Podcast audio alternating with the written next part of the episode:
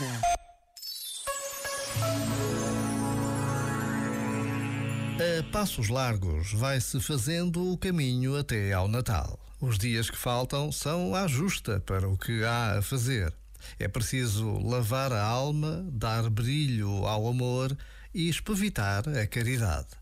A casa tem de estar minimamente preparada para tão milagroso encontro, porque se trata do dia de anos de Deus que se fez homem e vem ao encontro de cada coração que o queira acolher. Já agora, vale a pena pensar nisto. Este momento está disponível em podcast no site e na app.